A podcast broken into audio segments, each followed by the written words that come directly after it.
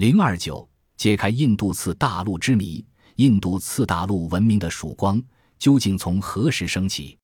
在二十年纪以前，人们一直是从印度雅利安人进入印度河流域算起，时间大约在公元前十四世纪。这样，印度也就难以列入世界文明古国的行列。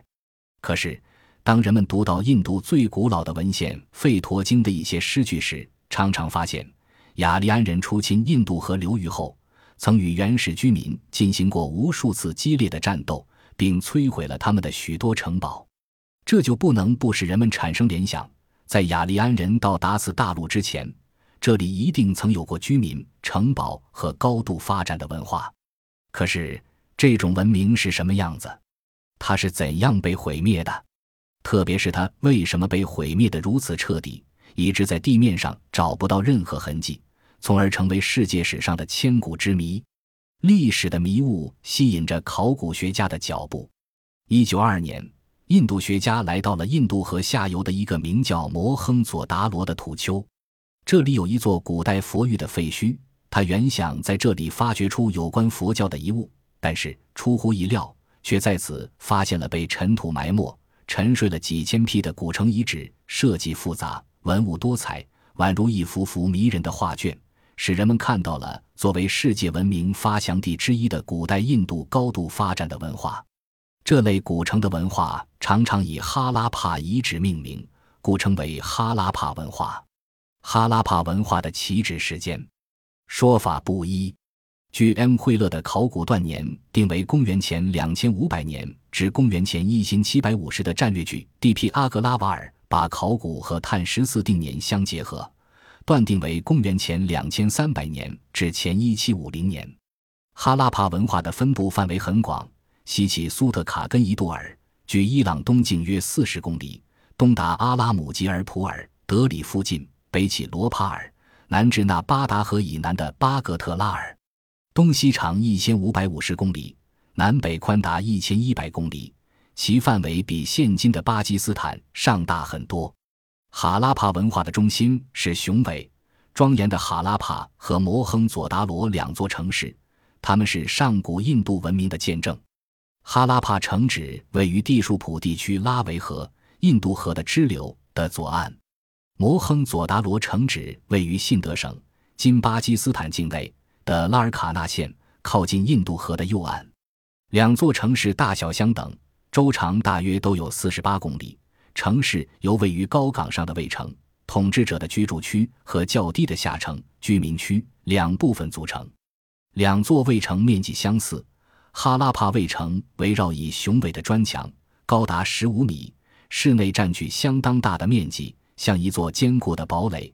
城北有一座大谷仓。还有作坊和两排劳动者的宿舍。据估计，这些宿舍可容纳数百雇工和奴隶。摩亨佐达罗的城市建筑规模较哈拉帕略大，遗迹保存最好，是印度河文明的典型城市。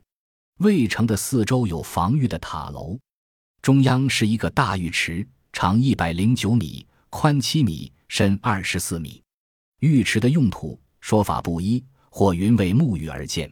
或云为履行某种宗教仪式而建，在浴池的东北有一组建筑与摩亨佐达罗同时期的哈拉巴城出土的小印章群，其中的一座大厅面积约七十乘以二百三十八平方米，可能是这一地区最高统治的居住区。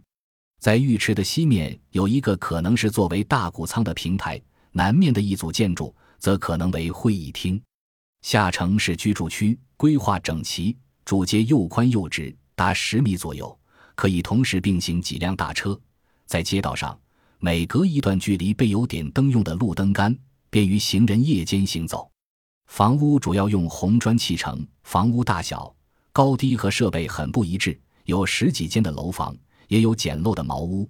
在富人区，还有用烧砖砌成的完善的排水设施。这些说明当时的阶级分化已经十分明显。总之。两座城市的规模都很大，总面积都约有八十五万平方米，其居民数据学者估计各自都有三万五千人左右。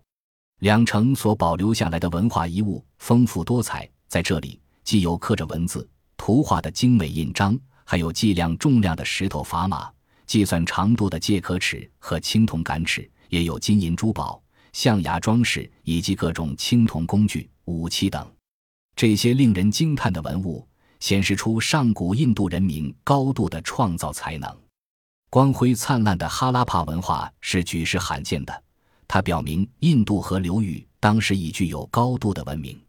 谈至此，不妨插几句题外话。有关印度河文明的成就，还有这样一个故事：据说很早的时候，欧洲有一个传说，说地球上存在着一条地下长廊阿加尔塔，里面储有大量黄金。一九二三年，希特勒在慕尼黑起事失败后被捕入狱，他在狱中读了英国作家李顿写的《未来民族》一书，书中说犹太民族很聪明，是很有前途的民族。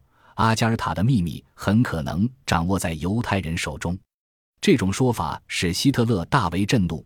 他上台后，网罗地理、地质、考古等方面的专家，广泛搜集全世界有关阿加尔塔的一切信息，企图从犹太人手中夺取阿加尔塔的秘密，用雅利安人压倒犹太人。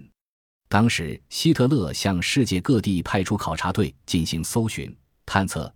前往印度的考察队在考察中找到了一本用梵文写的书，书中有关于阿加尔塔的记载，并提到上古印度有一种叫众神之车的交通工具，可以在地道中悬空穿行。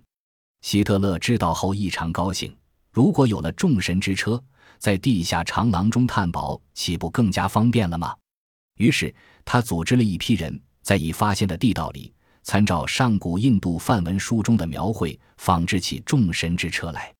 后来，他们竟在众神之车基础上研制出六合气的火箭，直接使用于战争中。由此足可见印度古文明之发达程度。